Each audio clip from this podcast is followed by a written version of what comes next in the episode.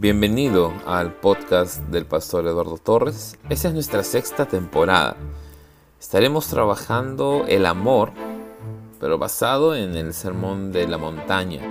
Así que no te lo pierdas. Este es un tiempo que Dios ha preparado para que podamos también crecer en amor. Dios te bendiga.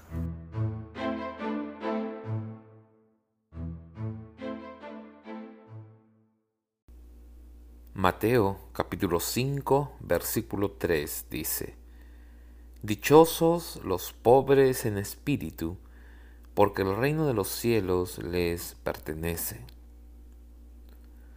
Por lo general, al escuchar la palabra pobre, nos imaginamos a un individuo que es un necesitado, alguien que no tiene lo necesario para poder sustentarse, para poder eh, vivir.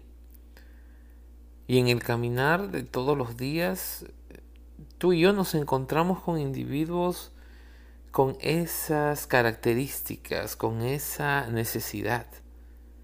Sin embargo, cuando Jesús lanza su primera bienaventuranza, va a plantear todo lo contrario. Comencemos aclarando la palabra bienaventurado o bienaventuranza. Esta palabra significa feliz, dichoso, doblemente gozoso, muy bendecido.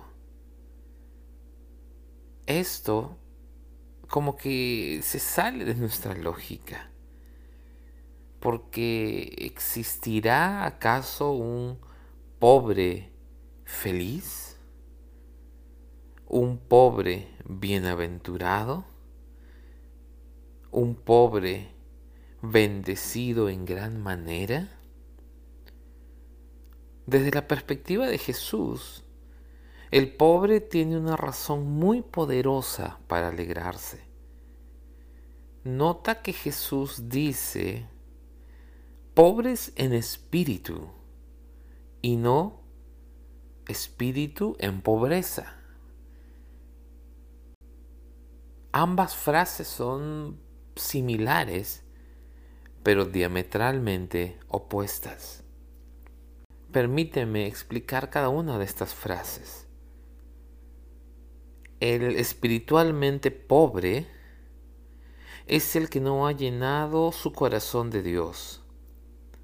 Es alguien que consciente en su corazón hacerse Dios para sí mismo.